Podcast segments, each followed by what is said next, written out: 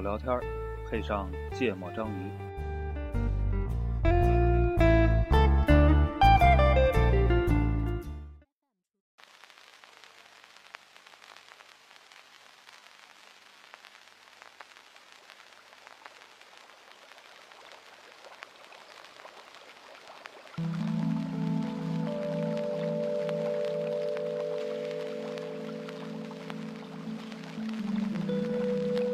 长亭外，古道边。嗨，大家好，欢迎收听《芥末章鱼》，我是顾哥。大家好，一泽，我是娜娜，你为什么要加个嗨呀？哦他有呃之前某一期也也好像也这样过。嗯，就是特别嗨，所以就加了个嗨。，对，主要我们顾主播回来录节目了，然后我们把本来想一八年录的第一期给在第二 期录掉，并且发掉。嗯然后，对我们上期找了两个特别贫的嘉宾，把那个第一期名额给占了。嗯嗯，主要是因为我的缺席。嗯，嗯，嗯，我们虽然已经过年上班都 两个礼拜了，我们还是聊个特别有年味儿的话题，对，就我觉得是在跨年这个时间特别无聊又不得不聊的一个一个话题，嗯，也不叫总结吧，我觉得就，叫展望吧。啊、嗯，也行吧， 展望一下二零一七是吧？那个回顾一下吧，我觉得，嗯，呃我觉得还是挺特别的一年，呃，嗯从我们自己的人生阶段啊，包括嗯这个各个方方面面吧，就闲聊吧，也没嗯想好具体聊什么。那个，先说能想起什么就比较特别的事儿吧，就是一七年的，辞职了，啊，你看彭世博也经历了挺多的那个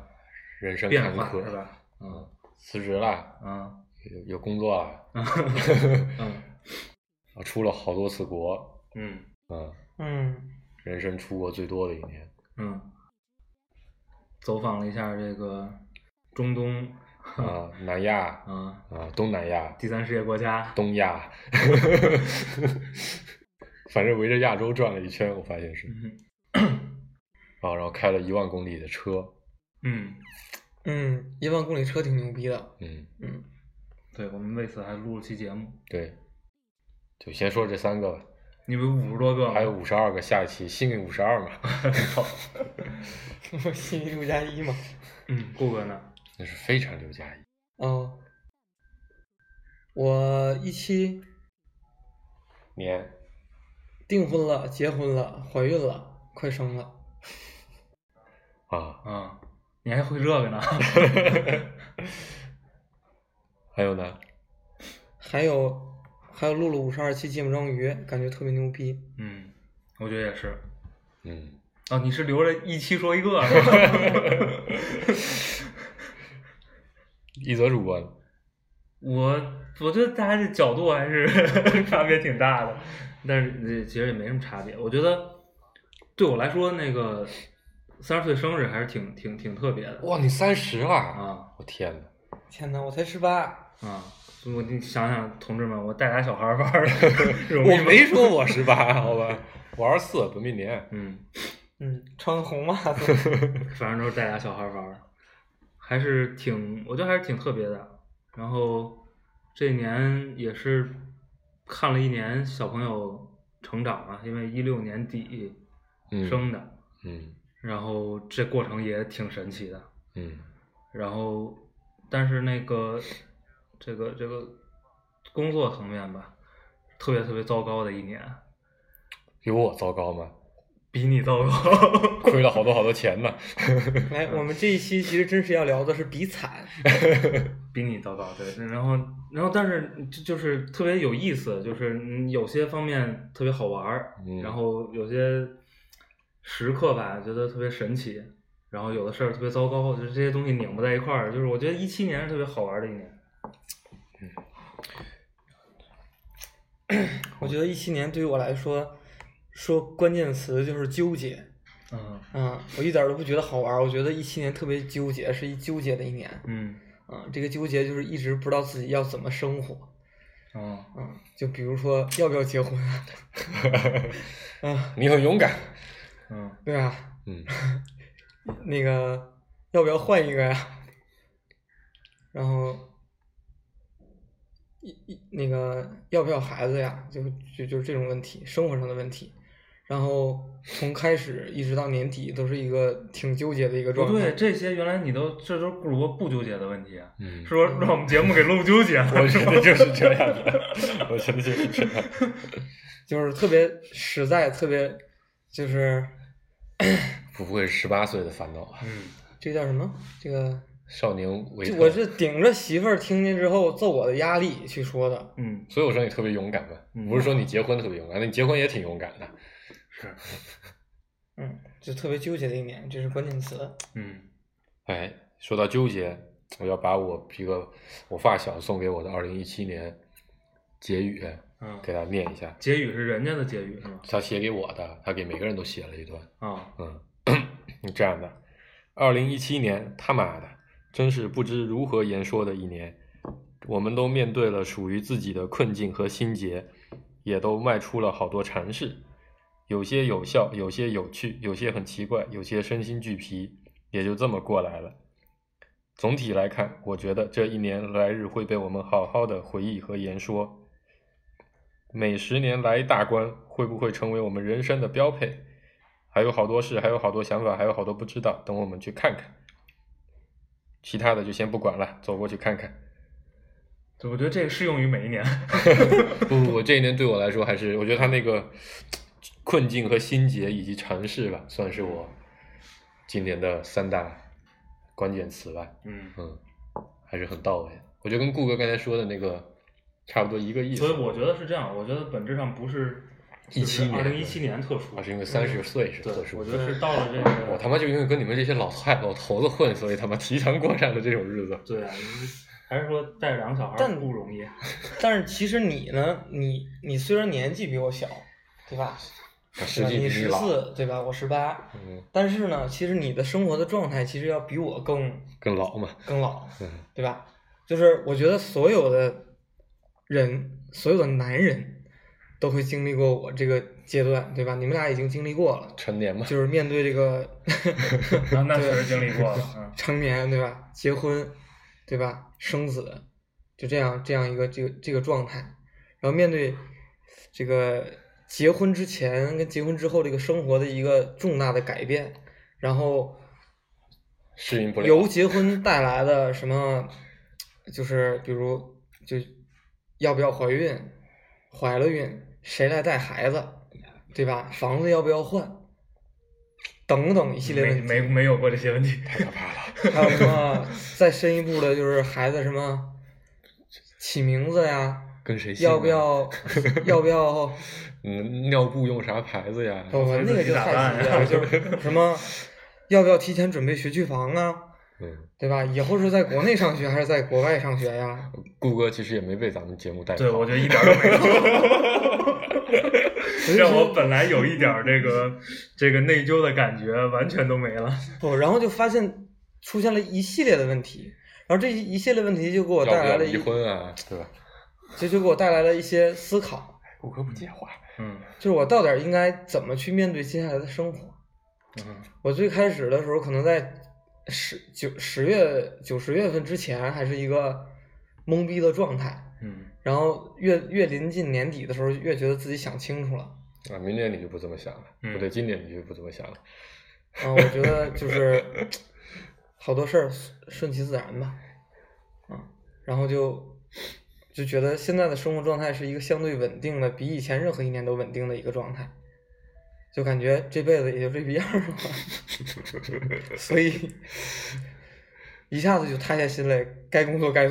工作，对吧？就该赚钱赚钱，对吧？该打扫卫生打扫卫生，啊，生活变得特别简单，所以整个人都变得一个就不仅没有被节目带跑，而且更还过更过去了一点儿。哦而且还聊的我根本就不知道这期想聊啥。然后总结总结一下二零一七自己的心态的变化，嗯，一直都在思考的问题就是要怎么生活哎，，我特别期待这我顾第哥二明这年我总结二零一八时候是什么。啊，到时候把这期先翻出来 对听对一下。对对对，没有，我我们可以忽略第一个问题了。我就我就我还是我还是挺想知道，因为，嗯、之前几年我也没想过啊，但是因为这年就说了这个特别神奇的一年，然后我还是挺想知道，比如比如现在让你回想这一年，你想过的就最，比如花时间最长，或者说投入这个自己的脑力最大，就反正你想过的最最最关键的几个问题是什么？顾主顾主播已经说了，是吧要不要以后说怎么面对自己的生活，这是想的比较多的一个问题。不，其实那个那个想的最多的问题是如何面对这个媳妇儿，对吧？啊，对吧？你嗯你做了啥？没法面对的。是啊，不是啊，就因为因为整个没事，听众都是自己人，可以说对面对未来生活的最重要的一关就是怎么跟媳妇儿和平相处，对吧？不要动武，对吧？嗯，啊所以这是你这一年想的最多的问题，啊，真的是不是挺可悲的？牛逼，挺牛逼的，你很勇敢。对，对对我想的最多的问题讲出来有点矫情。我们我那肯定比你这个就是吗不堪出口我想的最多的事情是，爱是什么？啊，嗯，就是其实这一年的种种变化也好，就阐释也好，本质上都是在，我觉得啊，就总结起来都是在探寻这个问题的答案。就我可觉得能主要是，呃，对你说有一个阶段长期的这个这个沉浸在这个问题里，对对，对对对，就是产生了巨大的疑惑，嗯然，后哦导致说自己觉得应该要换一个方式，要抽离出来，好好的再来。对这个，这个是一个很广义的爱啊，尤其是有了小孩之后，对这个问题会有很多新的嗯感悟啊，导致你会重新去思考原来的很多的，你觉得已经非常非常成熟了的，已经非常理所当然的问题了。嗯嗯，比如你甚至，我觉得最其实第一个影响最大的事情是，当你感受到小孩对你的爱的时候，嗯你再重新再去审视，以及你自己对小孩的爱的时候，你会重新去审视你自己和父母的关系。嗯你会发现以前的很多判断，哦，其实其实是错，其实是不对的，嗯可能被某种世俗的说法给给圈住了。嗯你理所当然的认为那就是所谓的这个这个爱吧，嗯啊、然后后来可能到这个阶段，你才发现哦，其实很多时候其实并不是，嗯有很多细节以前是自己忽略掉，嗯，嗯，然后于是就让自己重新，我操，太他妈矫情了，重新出发去寻找答案。嗯现在再再找是吗？我觉得还在找的过程当中吧，嗯挺好的，挺好的，嗯，操，这么一说，好像我把我我我那个想的问题想简单了，说 low 了。那那你重说重说，嗯嗯，对我也是在寻找生活。太酷了，太酷了，你很勇 敢。 你看我我在说实话嘛，对不对？对对，所以我说你很勇怎敢么去好好跟媳妇儿相处，就是 在确定这个爱，对吧？ 来，我来一回则来主回来回播来说完了我说完了，嗯对，就这么就不 low 了哦。啊！嗯，嗯，真的，我彻底让顾主播给打乱了。第二个问题也不想说了，不是是不是不是，我想想，呃，我我觉得就是，你看，虽然我们三个主播，我三十岁，黄世博十四，是吧？十二，本命啊，年十，二，对，嗯嗯，对，啊，十二啊，那个顾主播十八，是吧成？年但是呢对，我觉得有一部分这个这个过去一年想的东西啊，黄世博跟我还是比较接近的， 说明这个他长得老，三年一代沟，哎六沟一轮回。对对对对，对我觉得有可能有潜在的这样的规律啊，对对就对对对这个相关 的相我关算的还的挺快啊，社会学家可以研究一下。嗯、我觉得两两个大问题特别纠结我这一嗯年，一个特别大的问题就是我觉得有点儿。有点儿，有点儿被这个虚无主义， 深深的困住了。嗯、折磨。嗯就是我，我，我其实很拒绝虚无主义，但是呢，那个什么叫虚无主义总觉得一切都没意义。啊？简单来说就是这个。就是一就一切都没意义，就意义本身也没意义，啊，就反正就就大大意吧，你意会一下吧。嗯，我这智商还是挺难理解这个事儿的。哎，你继续说，就其实跟刚才黄世博说的那个书表达方式有一点像，嗯嗯就是你发现从好多你原来特别觉得特别熟悉的概念，你觉得可能在你上一次这个三观成型的时候，已经被就在你心已经想里明特白别了嗯特别明确的概念，你觉得你你可能一辈子都不会对这些概念有疑问了，然后你你突然发现就是你不仅是不确定，嗯，甚至是举极大的怀疑，特别怀疑，嗯或者说甚至就好完多东西全否完全认推了翻了。对，能能不能举个具具体点儿的例子呀？就所有我们熟悉的词，就包括嗯最简单的，我觉得黄世博刚才说了一个例子，是吧？嗯是发生在他身边的一个嗯例子。嗯那发生在我身上的例子，比如，嗯，我还是会比较关心，比如，比如你你你活着到底为什么？嗯嗯、我还是比较关心你去做一些具体事儿的目目的的和和背后的意义，包括所有的关系。嗯嗯，都变得特别，反正这一年特别受挑战这些概念。嗯，然后这个事儿对你日常生活没有什么该怎么过来直接的打破影响，对是吧？？但是在你晚上睡不着觉的时候，就是因为因为这个东西一乱啊，就是当你想任何一个问题的时候，你就很迅速的会把就因为问你题扩你大基础逻辑就乱了，对对对吧？所以所以就是特别，呃，其实脑子特别不清楚的一年，嗯这是比较有点弱智，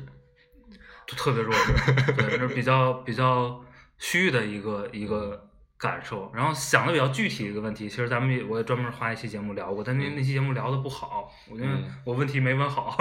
就是什么组织，对对，嗯想了很多，就是因为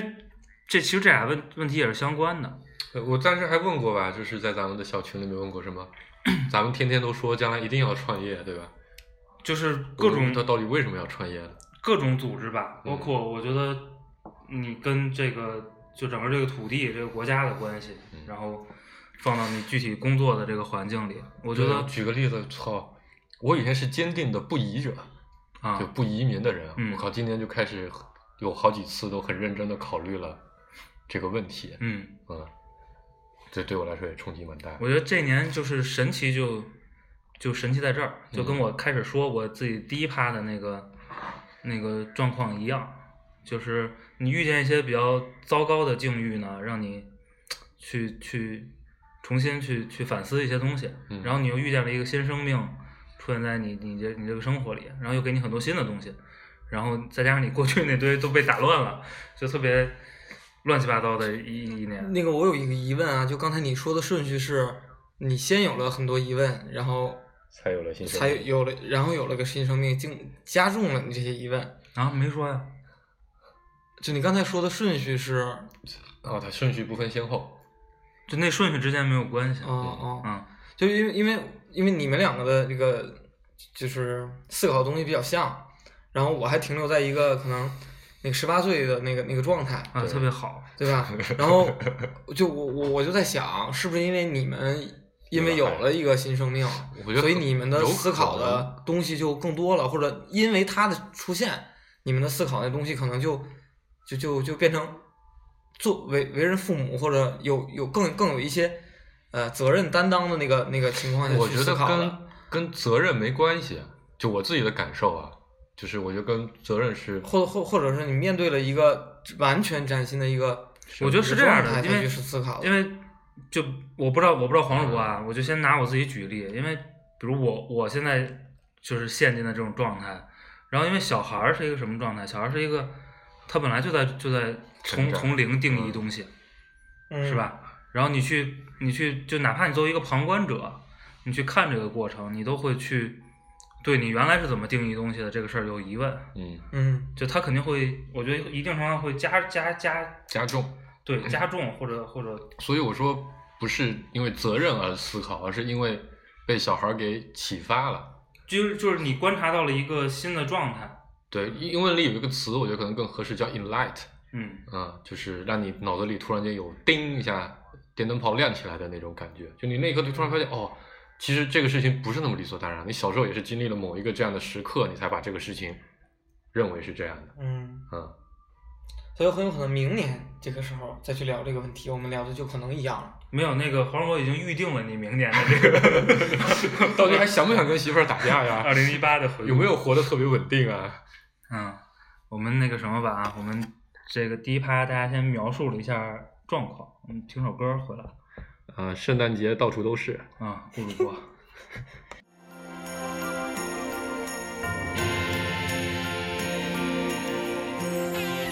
I feel it in my fingers. I feel it in my toes. Christmas is all around me, and so the feeling grows. It's written in the wind. It's everywhere I go.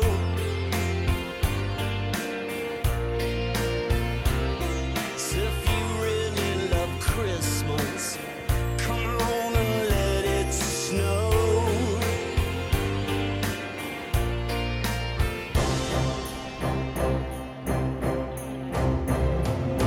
You know I love Christmas, I always will. My mind's made up the way that I feel. There's no beginning, there'll be no end. Cause on Christmas, you can depend. You gave your presents to me, and I gave mine to you.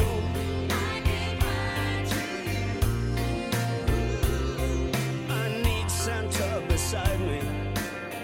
In everything I do. 那个那个这这首歌叫《一直 All Wrong》的啊 ，Christmas 是一直 All Wrong 的，嗯，特别酷。是那个圣诞节必听的歌曲。嗯然后这个这个电影叫《真爱至上》，然后是就是每年圣诞节看完它，就整个感觉身边充满了爱，嗯然后这一年就度过了，所以就总结这一期就点了这首歌。嗯，你回来接接着聊，就沿着刚才那个事儿聊吧。嗯，嗯、我觉得可以把一些一些东西说细点儿。嗯啊，比如你的这个这个寻找这个答案的过程有没有什么我可以我分享？有一一七年有两个事情，就是对我自己也不能叫触动吧，就是给我留下了还蛮深刻的关于了解我自己的的的的的一个一个印象吧。嗯就我有一个朋友啊，就是刚才给我写那个年终总结那发小，嗯他给我做了两个心理测试，嗯在过年的时候，就春节的时候，他给我做了一个测试，具体怎么做我忘就了。像一七年年初，对对对，嗯然后他发现了一个很有意思的事情，就是让大家去想象一棵植物，然后我想象出的是，就是那个想象出的植物会代表你自己对自己现在状态的一个感受。嗯然后我有朋友想象自己是一棵仙人掌，我的嗯朋友想象自己是一棵小树苗，啊、嗯嗯我想象出来自己的样子是一颗嫩芽，嗯，就那种刚从土地里冒出来的，就你把西瓜籽儿吐在土对里，对，出来两过块一个小礼嫩拜芽儿，对对对对，大概那个样子。嗯然后这个事情就他的解答，他觉得还蛮意外的，因为为什么呢？因为毕竟我是一个已经成家立业、有小孩儿，啊，对吧？有有还肩负肩负着不少家庭责任的这么一个人。嗯对，比较常见的，他觉得在这样的状态下，比较常见的树情况会是看见一片一棵大树嗯或者一片森林，嗯因为他会觉得你有一个力量感，会保护自己。而我自己却发现自己还是一颗小嫩芽，你十二嘛，毕竟对，还带保护，这就是要早熟啊，结婚。 嗯这我媳妇儿是不是违法了？ 然后后来有一次，就我开车回家的那一路上，他又给我做了一个测试。然后前两个我，反正有一个是你最后一个印象是意向是看到自己现在的状态。嗯 我看到的是一只小松鼠嗯抱着一颗坚果，嗯站在一片空地上，嗯然后空地的旁边全是废墟。嗯，就那种被楼楼被炸掉、被拆掉之后留下的那种废墟，地就是那个堆着渣土堆末世电影的设定，不就堆着一堆一堆的渣土堆，嗯就是一个垃圾场的感觉嗯啊。然后那小松鼠站在里面还挺开心的。然后解答上来说就是把身边的所有的东西全部都拆了，嗯然后就抱着自己的松果嗯啊，就就还蛮享受自己那个状态。嗯然后的确，其实在，在过去的这一年里做的比较多的事情是，就把原来的各种各样的我认为的困境也好，或者说说简单一点的所谓的关系也好，都嗯一个一个去打破嘛。嗯从辞职开始，嗯辞应该是最早是搬家，嗯然后辞职，嗯然后跟我爸妈闹翻，嗯包括去回去去寻找了很多小时候的朋友，嗯去找自己以前原来还不准那么大时或者比还不准大一点时候的那个样子。嗯嗯、我觉得这是今年算是做的最多的事情吧。嗯呃，一边的把过去的东西打破，一边又重新去去建立起一些东西。嗯我觉得反正蛮感性的一堆东西。嗯，但是你这年还是，反正为了这些还是做了很多这个实践工作的，啊，对，就是包括这个回家呀或者怎么样呀，对，某一天，应该那天你们俩应该都共同见证了吧？有一天早上，嗯情绪特别激动的跟你们说，我做了一个巨大的决定，嗯嗯，对吧？？然后后来还真的都嗯，都执行了，嗯当然比预期执行的短一点儿，嗯但是应该说是一年到两年嘛，嗯结果只坚持了半年嗯嗯啊啊！今年还留了长头发，嗯还过了一段低低欲望的生活，嗯就是不消费、不买东西，嗯是这种的，嗯，然后我觉得还反正有很多很特别的体验，对我我就从从我作为一个朋友旁观者的嗯角度，还觉得你这一年特别酷，啊就是我觉得我是啊，我当时七月六号我还发了个朋友圈的嘛，嗯，去你妈的，全世界我最酷，啊，这我倒是没听见，但我确 实确实从一个旁观者觉得，就是这种生活，怎么说呢？就是重新认识自己也好，或者说去去去让自己放松下来，那个那个那个勇气，其实也也不好太放松，但我觉得真的挺酷的。我12我自己岁了我青春期的开始，对，但我自己思考过这个问题。我十二岁的时候可能还得好好学习 呢，但你你在这个这个状态下还能，就是其实把很多东西都抛下去，然后就相当于自己就就把自己身上所有重担先都扔下，嗯然后哪怕站在原地也好，或者绕着这些东西转圈儿也好，就是你你依然没有脱离到那个那个那个范围，但嗯你还是就暂时的把它放下了，嗯然后重新去观察它。嗯然后觉得这个勇气可能，就比如说我可能再活个几十年，我都不一定嗯，有这个勇气去去做这件事儿。这个勇气本质是从哪来呢？有钱，就哥两位给我借钱给我了，哎，我呃，就是因为你看，其实其实我不确定咱们面对的问题嗯一不一样啊，嗯但是采取的这个方法手段其实还是差别挺大的，因嗯为我基本上是不会做这种事情，是对吧，因为嗯就是所以我就想问，就是你觉得它对你来说有效吗？呃，就这种形式对你来说有效吗？我觉得我自己过去一直是一个比较比较优柔寡断的一个人，或者说比较容易反复以及情绪化的一个人。嗯然后呢，过去其实有很多事情，就所谓的理性思考的结果，就是你你都之前也说过嘛，都在做叫做局部最优解的一个做嗯法，然后你发现会把自己圈的这个越来越小，嗯然后会把自己困得越来越那个，嗯，越来越越被束缚住。嗯然后，反正我们当时的心态就是断后路。断后路，嗯对我其实还是放弃了很多的东西的，包括做了很多特别激烈的嗯行为，嗯啊、呃，不管说都有效，但至少我觉得在在工作的这个事情上，或者说事业的这个事情上，对我还是有非常大的，我觉得这个新的这个启发是个很关键的前提，嗯是吧？如果你已经明确的意识到，嗯，就有些东西已经成为了你去想明白这些问题的对明确的障碍，对那肯定对就对就是对断掉这些，肯定因有效为果。说的具体一点，我原来的各种更多的想法会变成这样，就是啊、我知道这样不好，然后有可能另一个状态会更好，嗯但是呢，我又特别的害怕是我自己想错了。 嗯所以导致我不敢去尝试那另一种状态。我可能会想着，啊，说不定这里面也就我待在当前的状态里，结果嗯也可能也会、也会有好结果，说不定。但后来那天的决心就是，去你妈的！后面这就现在这状态，后面有再好的结果我都不要了。嗯啊、我觉得这个还是蛮重要的一步的。 就是我觉得就是咱们三个应该都是在父母眼里还算比较乖、乖的比较好的嗯孩子，然后就就没做主播一直没事儿，你接着说。就是就是， 就比如说，嗯、绝大多数就是咱们同龄人吧，可能如果如果家长发现我们半年不上班，这这是一个特别严重的问题。为啥？哎，我觉得家长们都就会觉得这是一个特别我的严重的我在的问题我这。儿肯定不会。，对，所以他不是你说的那个在嗯，家里对，所面以的好孩子。对，所以刚才我你的的我的懵第逼二个的表问述题是是我觉得这很合理两的这两个之间也没有本没有啊是是是绝对的逻辑但我面临的第二个问题就是顾哥说的这个问题啊、啊、当时，但我也有点故意了，因为这也是我的是你也给我们讲过那个对对那个对，过我嗯程我我妈我妈打电话，本来就是正常聊天，然后突然就告诉她说我要辞职了，嗯然后她就问她为什么，我说没为什么，就想在家待着。她说你在家待待着干嘛呀？我说玩儿啊。她说你一个大男人在家里玩儿，有老婆孩子的，你你你玩儿你算什么样啊？我说我不管，我就想玩儿，难道我自己想玩儿的权利都没有吗？嗯我妈当时特别生气，她当时立刻买了火车票。她作为一个非常非常，首先她不太爱花钱，嗯就她觉得坐火车就出个门儿其实是花钱的嘛。嗯，然后又特别不爱不愿意出门的一个人，立刻买了火车票到北京。他抱的心态是，我他妈到北京骂死他。 然后到了北京之后，我爸也跟着来了，我觉得嗯这可能是一个很重要的因素。然后他看看见我，他也骂不出来了，嗯反正我也不理他。嗯啊，反正那个时候还是跟他产生了很激烈的冲突，但不是正面冲突，但明显能感觉到两个人内心都有特别激烈的冲突。对啊，我觉得这个挺严重的，在很多父母的眼里，嗯嗯但是我妈在家里也偷偷的哭了无数次。嗯当然，对我自己很重要的挑战就是，以前她只要一哭，我肯定就心软，嗯我就会又回到了嗯非常束缚的那个状态里。嗯但我这次在她的这个事情上，应该对我还是有，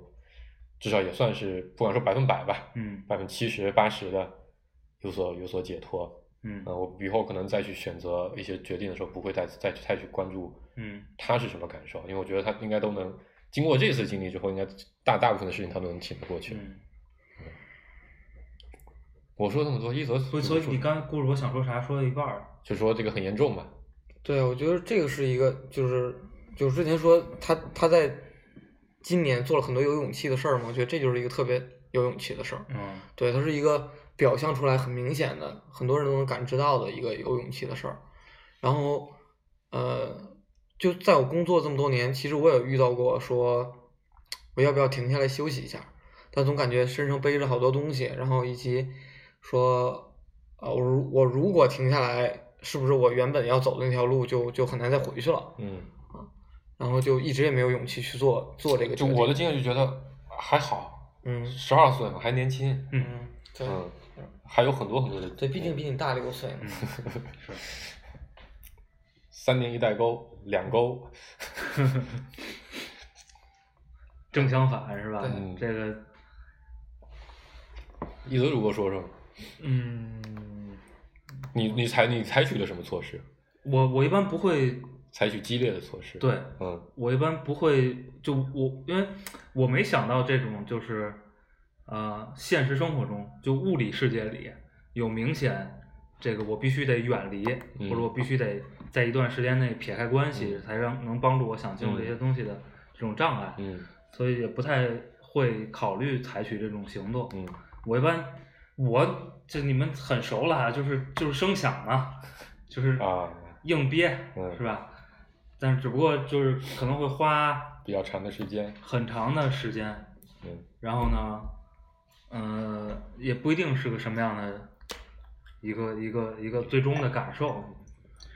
但是，嗯，有什么收获吗？那天其实咱俩在哪儿啊闲聊，也是聊到这个小孩儿对父母的这种，就是婴儿啊，婴婴某一期录完节目之后吧，好像是就是婴幼儿对父母的嗯这个爱吧。嗯然后我当时给你的一个描述是说，这是一个特别，呃，我就我觉得这就是本能的信任，嗯嗯而那个信任是就不需要加任何定语的。嗯然后，嗯，因为就因为有点儿被被这个虚无主义折磨嘛，嗯然后，呃，有一有一个特别不好看的电影里边儿，但是一句台词儿，我觉得还是挺挺挺适合描述这个状嗯态的，就是你会觉得你你相信什么，嗯，然后你相信什么人，嗯这个事儿就变得无比关键，嗯在在已经都虚无主义 的 这这个状态下，是吧？嗯然后，嗯、就构建在这个之上的一些东西，就会让你觉得特别不牢靠。嗯嗯、然后而且而且你会发现跟现实生活冲突特别多，嗯是是吧？嗯我那天忘了在哪儿看到一个，应该是咱们听众，应该是我记得不太准确了，嗯也是描述了一个状态，他挺有意思的。我有一阵儿也在想这个问题，他说这个他给了一个观点，我们不应该按照嗯出生的这个地理位置嗯来划分国籍。嗯啊，他的观点是应该按照人的精神故乡，呃，就反正这种这种层面的追求吧。嗯但本质上这个事儿，其实你看，本质上国家概念是要看你你你你你信仰什么样的文化，文化，或者说嗯什么样的这种主张。。对对，然后呢，你来选择你你你你热爱什么样的国家，嗯或者你愿意加入什么样的地方。嗯我觉得，嗯，但是我更多的是在就这一年，更多是在从这个就是人跟群体的关系去去去去纠结这个事儿哈，但是呃没想出任何答这个案，事情挺可怕的，我觉得就我是不太敢想的，是很可怕的，因为就人和这个所谓群体吧，或者扩大一点说，人和这个社会和这个世界，一想你就觉得你你逃不掉啊，尤其在现代社会，对吧？古代你还可能能逃一逃，对，所以就是我肯定也没想那个逃就所谓的的问题逃掉吧对，但是你有没有可能？换一个相处就的，就趋近一个更就相对更理想的状态吧。我觉得也也没找到特别靠谱的方式，嗯但这个问题确实这年反反复复的总纠结。然后，当然这跟你本身在在你的组织工作工作环境啊，在在各种环境下遭遇的一些事情有关系。嗯嗯，但是反正我，如果你推导出一个初步结论，是我们所有东西是构建在相信某个东西或者相信某某想个象某共个同体人这个这个状态上，你就发现挺挺难搞的。嗯，这是我花一年思考的最多的花问题最多时间想你这个看，事儿。像像我这种人，就是非常明确的追求的是主流、主主流价值观认可的这种这这种行为，对这这这种目的，就非常明确。我就是希望更多的人去认可我，就不会有你这些问题，对吧？因为因为我跟是我跟其他人或者我跟其他组织，比如社会的这个关系，就是我希望更多的人去觉得我是合理的，对吧？并不并不一定有多好，但并没有做出来很多别人都觉得不靠谱啊，或者违反他们价值观的一些事儿。嗯然后就自然而然没有你这个问题了。所以呢，就是就是解释一下为什么我没有这个问题，你有，哦是嗯，对吧？对，就嗯就我我可能永远都不会去思考你你在想的这个问题。嗯，如果我一直停留在说我认为主流价值观是一个特别合理的一个状态，嗯，不就是你你你有个特你笃你特别笃定信的东西吗？你有啊对啊，对你有相信的对，所以我最近认识了一个比谷歌，呃我觉得更更谷歌不一定幸福，哎，这话讲的， 就是我我还真的认识了一个，就他特别相信主流价值观的那种人嗯啊，我觉得比谷歌的程度厉害的多了。谷歌还有自己的一些纠结，对吧？就是有的时候忍不住还要嗯偏一下，然后嗯很快又要把自己揪回来的这个痛苦，嗯他我觉得他从来没有步出过，就是这个正轨的任何一个位置，嗯对吧？该怎么工作，该怎么学习，然后该怎么该怎么对待家里人，该怎么对待小孩儿。他举个例子，比如他觉得我周末的时候竟然把孩子扔在家里，自己跑去看电影这个事情，他觉得四个字叫做不可思议嗯啊！他觉得从来没想过竟然会有这样的人，嗯啊，或者我觉得可能要加个定语，就是他没想过他身边和他一起嗯同一个公司里、同一个同事这样会有这样的人，我觉得他还蛮幸福的。我觉得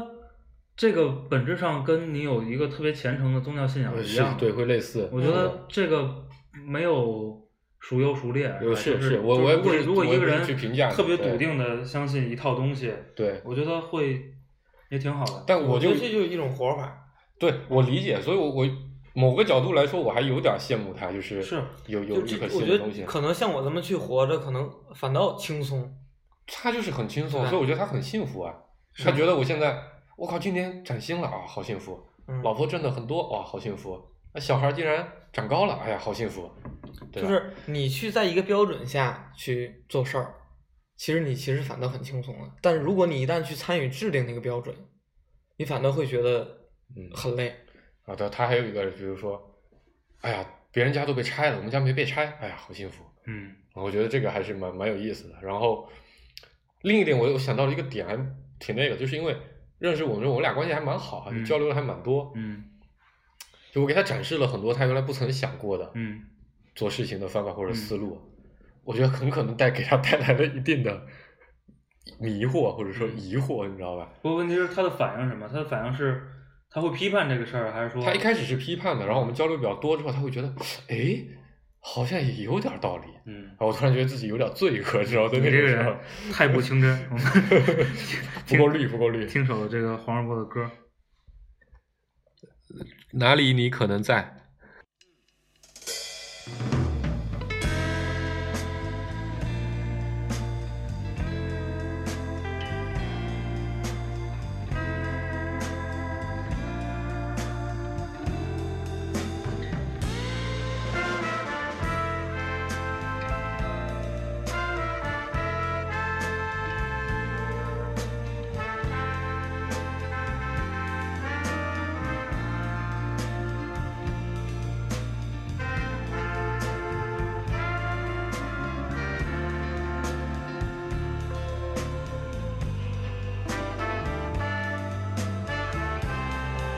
「はぐれ雲花浮かべ」「求めやまぬいい風」「まんばたき忘れた」「あの人に光はさす」ちぎれ雲添える花はらりとささやく息心のそばで喜びは踊る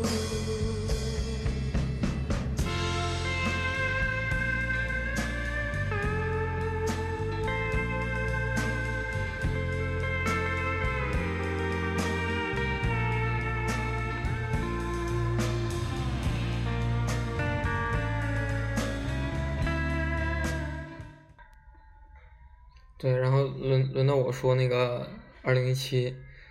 然后就我我二零一七其实遇到很多很多具体的问题，嗯，就我原来你不最开始的时候吗？ 对对，我我我就刚开始说的，就真的是很多具体的问题，但但我可能最开始没说清楚啊，就是我原本处事的原则就是遇到一个具体问题具体分析，对吧？嗯就是很小的时候上那个政治课的时候讲具体问题具体分析，这就没有原则吗？啊，对，就就没有原则，确实是。然后后来发现遇到具体问题特别特别多，嗯就是可还连能环套，对，就遇到遇到很多，就是比如跟媳妇儿怎么相处，跟跟媳妇儿家人怎么相处，然后跟媳妇儿遇到这种问题的时候怎么怎么相处，然后媳妇儿怎么跟爹妈应该呃去去去相处，嗯然后等等等等各种具体的问题。然后后来就发现说，哎，我到底应该怎么去过日子？然后就他他就变成了一个不再像我原来那个那个思考方式，就我自己本身嗯这是想一个追求的这是一个比较泛泛的问题。对，嗯就一下子就就感觉自己，操，就就升华了，你知道吗？就不哎，所以你那个时候有感觉一道白光从脑袋上啪叽照下来那种感觉吗？没有我们家没有那种那个筒灯，嗯但我曾经在就是类似于，我不知道是不是因为我有几次就有那种感觉，嗯，就我想想想想到某个问题之后，突然间觉得有一道白光我啪我我我有叽照下我有我来。有那种就是怕脑子里边有灯啪亮着，就啊那种，大大概那种感觉对对，就就顿那悟种的感种觉。感对，哎，所以我应该想，我我如果把这个问题想明白了，我可能遇到什么事儿，我都应该就都知道怎么办了。嗯然后，在我过去的十八年里，我的思考方式都是每一件问题单独的去解决它。嗯然后一七年呢，我发现不能去单独的解决它了，嗯就不是我主动的去不解决，因为我单独的解决不了问题了。嗯所以我发现，哦，我应该去想明白我到底想要的东西是什么。根问题。对，然后对找到了就是最源头的那那那个问题，然后你肯定不是最源头，你就是上一个节点的问题。啊 嗯有有可能是往上倒了几个节点啊，也不一嗯你定还是没有到直人接生一个三节三大点问呢，对吧？对中午吃啥，晚上吃啥，宵夜吃啥，嗯 不吃然早后饭，然后我觉得这个是我一七年其实最大的一个收获。嗯然后就因是为晚上回溯了一个节点。嗯，对，可能是一个，也可能是两个，但嗯肯定没有到最根源。嗯对，嗯但是我通过从生活上带来的这种思考，我把它带到了这个工作中和就是其他的各个方面吧。嗯就我遇到问题的时候，我都会想，都会去往前推。然后我有的时候就在想，我之前那些年是不是白活了？ 就感觉以前活得特别幼稚，就特别没有哎，怎么觉得顾哥又有点被盗跑了呢？嗯，又把我带跑了。对对，我我我就想说，那个就是一七年还是一个，就是因为因为自己经历了很多，然后想了很多，三十所以才让自己变成了就现现在这个比较安稳的一个状态。 嗯，嗯其实我我大概听明白了，嗯就是你知道，你看顾博说来说去，说来说去，还都是比如家庭生活啊这些方面的一些困扰。就别的方面太成功了，就只能头疼头疼这点事儿了。咱俩就是他妈逼事儿太多了，你知道吗？根本就顾不上操心这个事儿。 对，我觉得这个还是啊缺很爱啊很关键的一个本质区别。对，因为我们你还记得我们有一期讨论过那个顾哥没有青春期，对吧？嗯其二就是顾哥没有叛逆期，嗯对吧？就就主要是这个。嗯我觉得这个，我今年的另一个感受就是，我问了好些人这个问题，因为之前也说在思考这个关于爱是什么的问题嗯嘛。你们有见过那种从小到大，你明显就能感觉到从小到大是被爱包围着长大的人吗？就在你们的朋友圈里或者同事圈不，里，你定义一下这个状态。就我觉得挺难定义。就是你你看到他的时候，你可能会知道，他会觉得就什么都挺好的。就啊公主病呗，也不是不是不是，我觉得还是不一样的，嗯，就是被正常不是溺爱，对，吧不是溺爱，，就是真的就是他会觉得这个世界的，就大家都给他给予了很多的满足感的这种人，所以他会、嗯你会觉得他他他不匮乏，嗯，就所以我说这是一个很难定义的，就你可能见到之后你就会，嗯就可能我没见过，你有可能有真有可能，我问了很多人，很多人都没有见过。我觉得我是啊，顾哥相对我觉得比我们都强，在这个事情上面，哦，在匮乏的这个事情上，我不知道你匮乏啥，我觉得我还是我现在觉得我还蛮缺爱的，小时候，哦，嗯，蛮缺陪伴的，就我觉得不光是小时候，就是就自就是自己能理解身边人怎么对待自己的时候，我真的会发现说，大感觉家身对你边都很好，对，大家对我真的是就很多行为，就很多细节，会让我觉得大家都是爱我的。嗯。就是但我从的确我能想出一些细节，觉得他爱我，但是并不是每一个就并没有非常多的时刻。哦，其实是这样，其实我你如果这么倒，我的整个童年，童年成长经历其实是符合这个物理状态的，嗯就是就是其实家里所有的亲戚啊什么的，其实对我都很我想不到什么不好的，就都挺好的，而且其实都是对比，比如同辈的人都是比较嗯嗯出格的那种好的。但是就我比较糟糕的是，这个这个这个现象一出现，我脑子里马上会出来为什么，嗯，就是你明白吗？ 我我是自己给自己 找找麻嗯他烦啊妈的。为什么对我这么好？对，就是这是一个问题，另一个问题，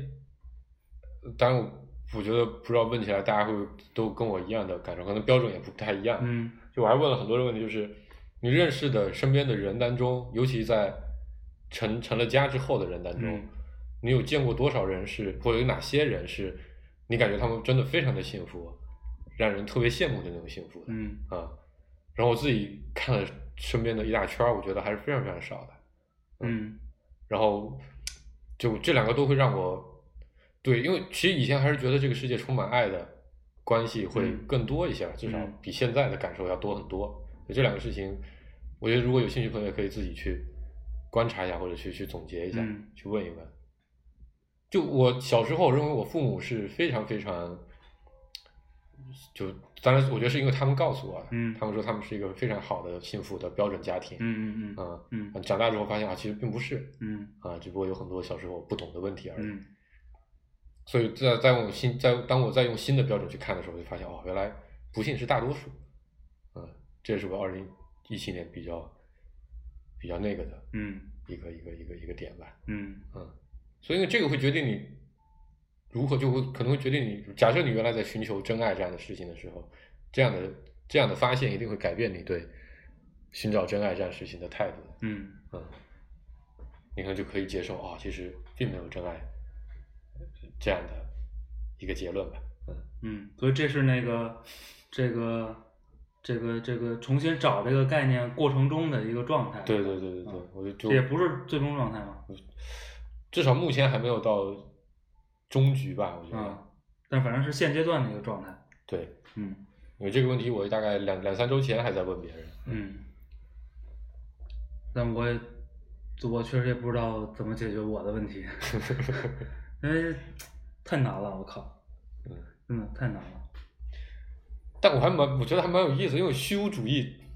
是在我两岁，这么算就在我两岁的时候，就大概十年前，嗯因为之前刚才也念到说，大概十年一个大坎，嗯就是在大概在十年前，我和我那朋友都陷入到了某种人生低谷当中嘛。嗯就那个时候是我虚无主义特别特别严重的一个时期，嗯然后当然后来我自己的解决方式就是就把它放到一边去了，不，问题核心是我我反对那个东西，嗯。对我但是我对但是对，的确但是我我因为我后来是就算是坦然接受了，对，就是我我反对就完全虚无主义，嗯，然后呢，那那你就必须要构建一套信任的体系，是吧？然后我现形而在，上学，然后现在又没找到一个特别满意的，对，形而上学是错的，马克思说 的。 马克思为什么是对的呢？ 我们是社会主义国家，对，今天 是。行吧，本来我们还想聊一聊那个那个2018来年是你吧你期待点什么？但是时间也不多了，就一简八单年说我还是有蛮多期待的，就每个人聊个两分钟的呗。嗯我想想啊，一八年我给自己，其实原来我都会列列很多目标，而且有很多有挑战的目标啊，啊、类似于就挣多少钱或者在某个这东都西不叫期待。不不，我是说原来我会定目标嘛。今年我还蛮期待我今年定的两个目标的完成的，嗯也就特别简单，一个是看一百部电影，啊看二十本书嗯啊、就这两个事情都让我很期待，因为我不知道我今年会遇到哪一些电影，而且感想象中有去年，去年我是看了八十一部，比前年大概翻了五倍左右。是然后因为我觉得有很多非常非常棒的体验，然后所以今年还蛮期待，嗯就更多的这样的体验的。对，嗯，这是一个。嗯另一个就是因为去年虽然没有所有问题都得到了解决，但是至少我觉得在这个事业这个事情上面有了比较大的，就是至少变化了至少有变化，对，而且有进展吧。嗯就是在我自己的自我突破上有进展，嗯所以期待明年能这些变化能形成一些有具体的、具体的实际的结果出来的东西。嗯嗯，你完了我我手上有非常具体的事儿啊，明一八年有世界杯 啊，是吧？作为一个作为一个球迷，肯定是要期待这种事儿的。然后我也没指望我的问题能得到多么彻底的解决嗯啊，但是我其实希望这一年能把各方面都收一收，就是既然大的东西想不明白，就去干点儿特别具体的。就是就是特别具眼体、前特别的事明情确的事儿，嗯呃，就先从就先收一收吧，可能会从工作啊，这个包括日常生活的一些兴趣爱好啊，嗯，都更更更收紧敛一点些儿。对一走一波就是，哎，今年不挣五千万，今年挣个三千五就好了。对，收一收收一收。故事主播，呃，那个 我嗯肯定先要期待这个马上的这个新生命啊。对，呃，第一肯定是期期待，积极，对啊，嗯、就就是期待他能能能顺利呗，嗯嗯，然后第二就是，就期待自己能够更好的，就就是就更好吧，更好的去处理好，呃，自己跟身边人的关系，嗯，什么叫好？就是，什么叫身边人？所以所以我就刚才找不好这个词，嗯就是就什么叫好，就是希望就大家都彼此理解，然后很开心的、很幸福的去去去去去相处，就无论跟那个家人啊、朋友还是同事，都能都能让这些变得更符合自己的心意，或者符合更多人的心意。嗯，这个我我今年在这个事儿上是有一个初步结论的，我就这个世界不存在人和人之间的理解，人和人之间只能存在，你只能追求最大程度的少误解。嗯，就其实就是如果如果没有办法做到互相完全理解嘛，就是尽量减少。我觉得，对我觉得我更期待的是，就在这个就这这个上，我会更我可能会期待是两个人能和平相处，就很好了。嗯，嗯啊，对，就我就希望跟就每个跟我在一块儿的人和他们之间都和平相处，嗯每两个人之间和平相处。 我觉得这是一个不顾哥，但这个顾哥简直在聊一个典型的八点档黄金剧的。但这个其实是是顾主播贯穿始终的一个追毕生的追求求，因为他过去其实也也非常重视这个方面的那个什么。嗯，刚才听到顾主播说“幸福”这个词，我突然不知道为什么突然觉得很感慨，因为我觉得这个词好像这几年被提的越来越少了。嗯不知道你们俩是什么感受？我自己的感受是这个，就好像大家觉得这个以前大家都会说啊，祝你幸福啊，对吧？嗯然后希望你一辈子都能过得很幸福啊。嗯，现在好像很越来越少说这样的话。我觉得是因为现在这这特别武断啊，嗯我觉得大多数人不知道什么叫不幸了、也也有可能啊，但我觉得反而也换一个角度说，你也得可能认真地去问一问什么叫幸福吧。嗯对我我我其实一七年，我觉得我就是最后之所以觉得这个生活还不错，就是因为觉得自己还是挺幸福的，所以就就变得没有那么浮躁，想的那么多。那恭喜你啊！嗯，哎，到底时间到还是没到？我觉得你今天好像歌犯错了没有啊，啊。那个差不多了，可以好吧收了那结在这个幸福的话题上面吧。啊。祝大家二零一八年都能幸福一点，嗯幸福。嗯嗯，好，不要再靠右手。嗯，好，欢迎大家关注我们的网易云音乐和微信公众号“芥末战云工作室”。我们，哎，没有明年哈， 我们今年继续，嗯，好，拜拜，拜拜。拜拜。张楚。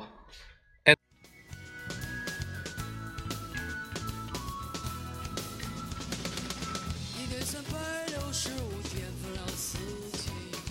我不是花生红枣，眼泪和笑意。八九点钟的太阳照着这块地，头上有十颗汗水，就是没脾气。我没有心驰往事，只是只蚂蚁。生下来胳膊大腿就是一样细，不管别人穿着什么样的衣。咱们兄